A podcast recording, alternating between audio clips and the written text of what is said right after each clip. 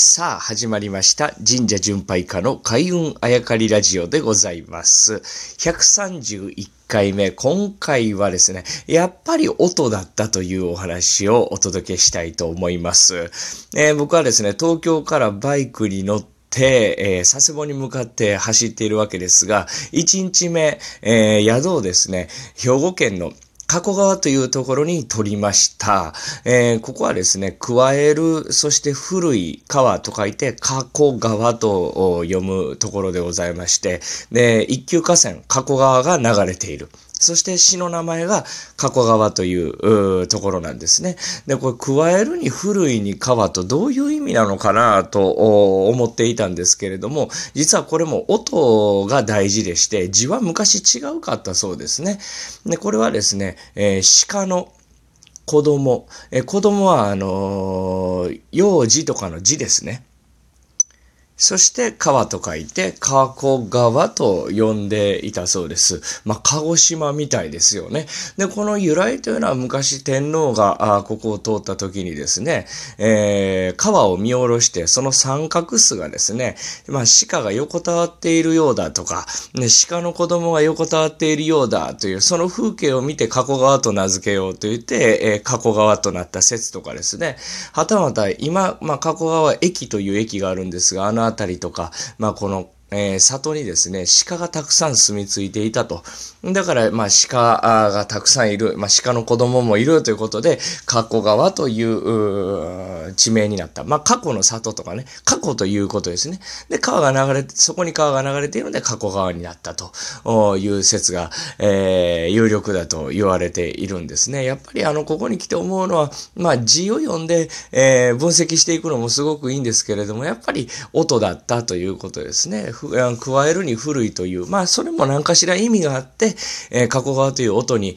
当てはめたのかもしれないですけど、まあまあ調べていくと字よりも音。まあもちろん、えー読んで字のごとくという、えーこともたくさんありますが、えーなんせこの漢字が入ってくる前から、えー歴史がある我が国ですから、その漢字が入ってくる前のことを調べるのに漢字を辿っていってしまうと、こうちょっと曲がり角を曲がり損ねると言いますかね。そういうことがあるんだなというのを改めて、うん、感じた次第でございます。そしてこの加古川にですね、式内社がありまして、式内社は何ぞやというのは、まあまあ、えーこの海軍あやかりラジオの中で何回も言ってるので、まあ、過去の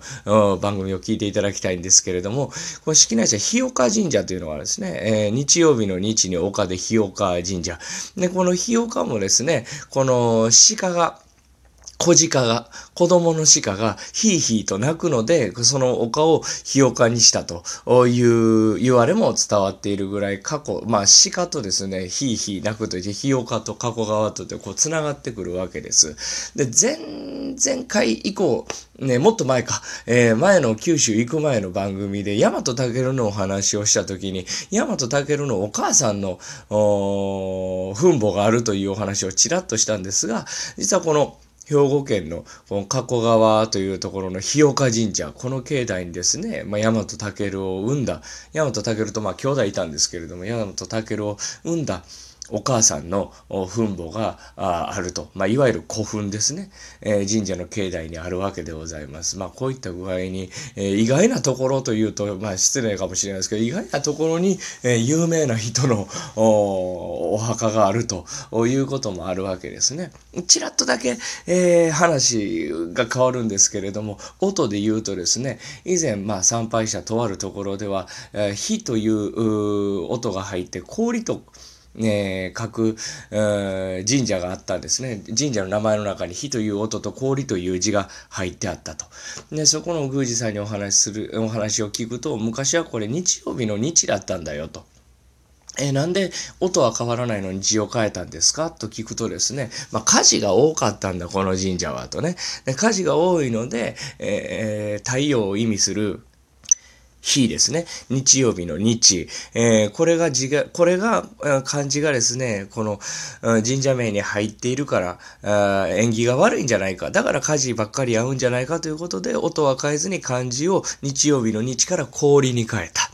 そうすると火事が起こらなくなりましたというお話がこの神社に伝わってますということを、過去側とは違うところで聞いたわけですね。えー、まあ、音って大事なんだな、字って大事なんだなと思ったんですけれども、さて、この加古川の日岡、神社は日岡なんですね。しかしまあ、えー、学校の名前とかの日岡は氷岡と書いてあるわけです。神社は日曜日の丘で日岡。えー、地名とか学校とかは氷の丘で日岡。どちらも日岡なんですけれども、字が違うと。まあ、こうい、ここがですね、火事が多かったかどうかっていうのはまだちょっと定かではないんですけれども、なんか言われがある。もしくは離れたところで同じような出来事ができているんで、昔の、この、国、日本に住んでた人たちは音と漢字というのは大体同じようなことを考えるのかなとね、えー、昔はまあ字が書ける人、読める人が少なかったので、どっちを当てても全く問題なかったということも往々にしてあります。だから深く考えすぎるとですね、えー、沼にはまってしまうから、ああんまり考えすぎるのも良くないですけれども、まあこういった具合に、えー、1日目の宿を取った加古川でも神社を通して、えー、エピソードをいただくことができました。